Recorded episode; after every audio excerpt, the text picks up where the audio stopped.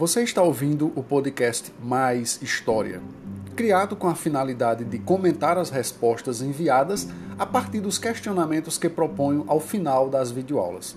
Em 2021, estamos dando continuidade a essa jornada, fazendo do Mais História não apenas uma correção de atividades, mas uma forma de aproveitar a participação dos alunos, revisando e aprofundando os temas estudados.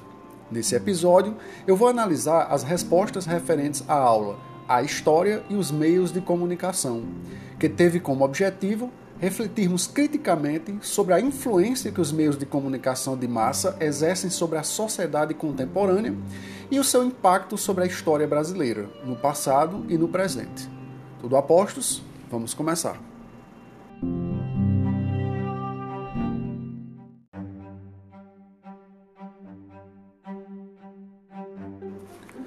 Pessoal, na primeira questão, eu apresentei inicialmente uma imagem em que figuras humanas têm em suas cabeças um aparelho de TV. Embora hoje em dia a internet esteja ocupando o lugar das emissoras de televisão como principal mídia de divulgação de notícias, essa montagem nos induz a pensar na forma como os meios de comunicação de massa ocupam a nossa mente, absorvem nossa concentração, tomando grande parte do tempo que poderíamos ocupar com outras coisas. Olhar para esta imagem também nos faz pensar sobre como talvez estejamos até deixando de perceber uma realidade que esteja fora desses meios de comunicação. No card da questão, eu pedi que vocês explicassem como o mau uso dos meios de comunicação pode ser perigoso. Eu diria que podemos começar pensando no uso excessivo dos meios de comunicação de massa como, como já sendo o maior dos problemas. Eu me refiro ao tempo de uso. Porém, um ponto que até podemos discutir depois nas aulas síncronas é que o que nós consideraríamos exatamente um uso excessivo em relação ao tempo? Pois para algumas pessoas isso pode ser um critério subjetivo. Pode ser alguns minutos sucessivos, né, consecutivos, ou podem ser horas. Né? Então isso pode depender de cada um. A maioria dos alunos foi bem enfática no sentido de que não, se não filtrarmos, né, se nós não soubermos filtrar o uso das mídias de comunicação de massa, principalmente as redes sociais, estamos sujeitos a diversos problemas, tanto físicos né, como mentais. Já que algumas pessoas até se medicam ou deixam de se medicar adequadamente pelo uso de informações que circulam na internet. E aí entramos no tópico que vocês mais ressaltaram: a divulgação de notícias falsas, as chamadas fake news que aliás foi tema do nosso podcast Leituras para Entender o Mundo da semana passada. Outro aspecto bastante ressaltado em algumas respostas foi o perigo da criação de uma dependência do uso dessas redes sociais. Gente, uma das características presentes em uma pessoa que é vítima de um vício é não perceber e aceitar isso. É muito difícil encontrar uma pessoa, principalmente na adolescência, que admita usar excessivamente as redes sociais mesmo que os outros, principalmente os pais, os vejam passar o dia inteiro no celular para né, zapear de uma ferramenta para outra. Foi ressaltado também que o uso de redes sociais para produzir bullying, às vezes até com teor racista, é uma coisa preocupante.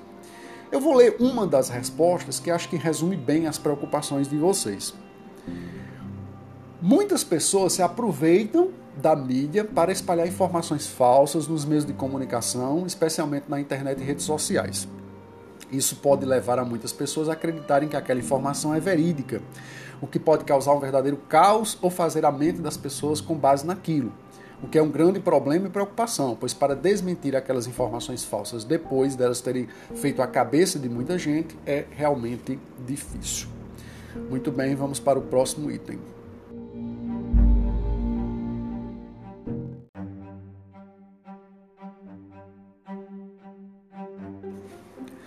Continuando o tema dos perigos do mau uso dos meios de comunicação de massa, na questão seguinte eu coloquei um card com uma imagem que circulou bastante nas redes sociais.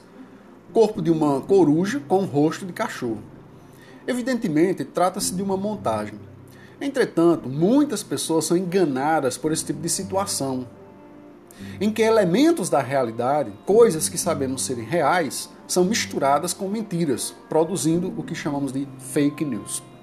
Como expliquei no episódio 14 do podcast Leituras para Entender o Mundo, as fake news não são apenas uma mentira, pura e simplesmente, mas a elaboração de um tipo de conhecimento que mistura ficção e realidade, que muitas pessoas não conseguem separar, pois geralmente possuem o formato de algo verdadeiro, ou que dá a impressão de ser verdadeiro, como uma fotografia, que pode ser até adulterada.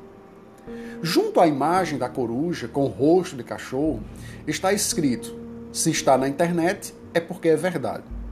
Ou seja, alguém se aproveitou da imagem e criou um meme. No entanto, eu devolvi a pergunta a vocês. Afinal, se está na internet é porque é verdade? Eu vou ler algumas das respostas, vou ler duas respostas, né, que sintetizam de uma maneira geral aquele que vocês consideraram. Não, pois nem tudo é verdade. Às vezes são fatos transformados em mentiras, as fake news, onde tem como objetivo transformar o fato em mentira. E para não acontecer isso, devemos procurar fontes confiáveis de informações. Outra resposta: o grande problema das fake news é que o falso pode, ser, pode ter aparência de verdade. Por isso é preciso ser criterioso antes de se acreditar em certas notícias. De uma maneira geral, fico feliz pelo fato de vocês terem respondido que nem tudo o que está na internet é verdade. Isso é um passo importante, mas devemos continuar atentos, pois é possível que tenhamos acreditado em falsas notícias divulgadas em redes sociais sem percebermos. É por isso que fiz questão de destacar essas duas respostas, porque elas nos induzem né, a refletir, elas nos instigam a pensar que uma atitude sempre segura é buscar confirmar aquelas informações em um site, né, ou em algum livro, numa fonte confiável. Certo, pessoal? Então vamos para a próxima.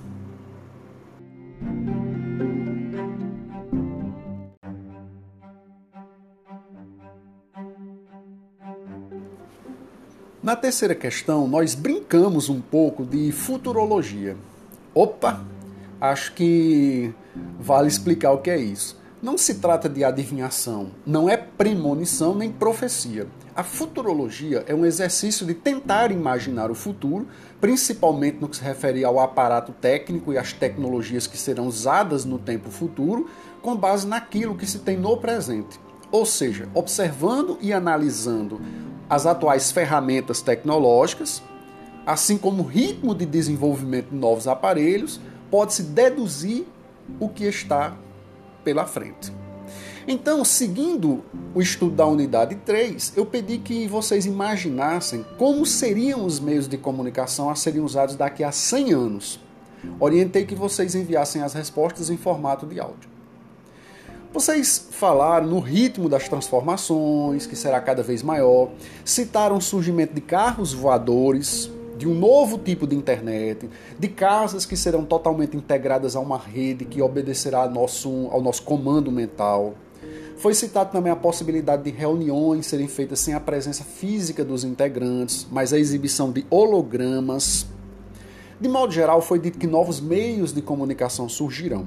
Notei que alguns levaram em conta a hipótese de uma comunicação sem usar qualquer aparelho, apenas o cérebro enviando e recebendo mensagens.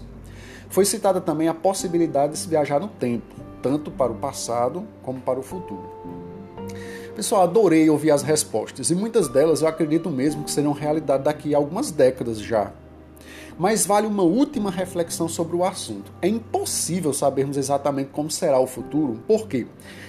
Se é possível a gente pensar no que virá com base no presente, esse presente, que será futuro, pode se apresentar de maneira bem diferente do presente atual.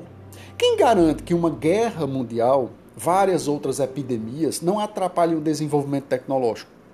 Ou até mesmo esse desenvolvimento seja muito mais rápido que esperamos devido ao surgimento de algo que não conhecemos hoje. Porém, não é inútil pensarmos no futuro. Pelo contrário, as coisas inventadas nascem justamente do desejo de se criar algo que ainda não existe. Vamos para a próxima questão.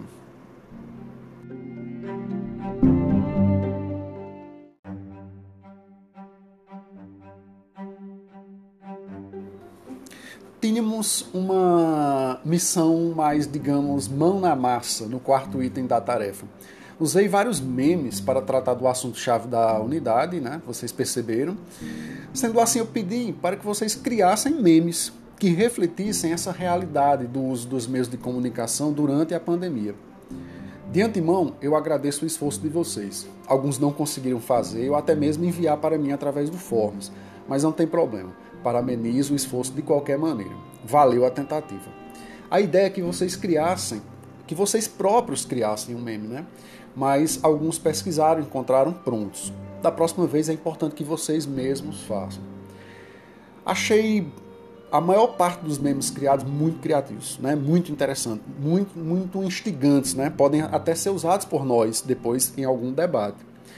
Eu não irei comentá-los aqui porque estenderia demais o tempo, mas observei que muitos levantaram o tema do excesso de tempo diante das telas, das dispersões, né, que isso pode gerar e até mesmo o fato de não haver a devida concentração nas tarefas da escola. Mas de toda maneira achei, achei muito interessante, viu? A criatividade de vocês e o interesse de vocês, né? O esforço em, em tentar é, criar os memes.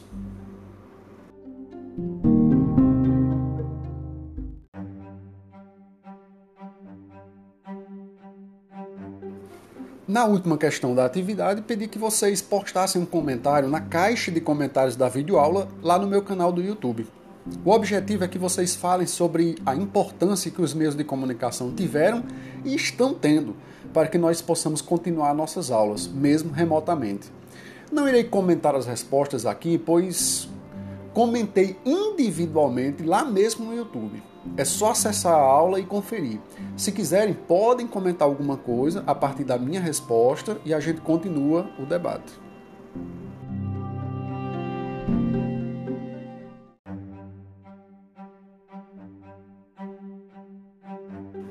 Parabéns pelo interesse em acompanhar a gravação até o final. Minha sugestão é que você, agora que assistiu a videoaula, resolveu a atividade e ouviu a correção e os comentários aqui no Mais História, não deixe de conferir também o último episódio do podcast Leituras para Entender o Mundo, que esta semana, complementando o estudo do livro didático, propõe uma reflexão sobre a importância da participação das mulheres para a construção da cidadania no Brasil.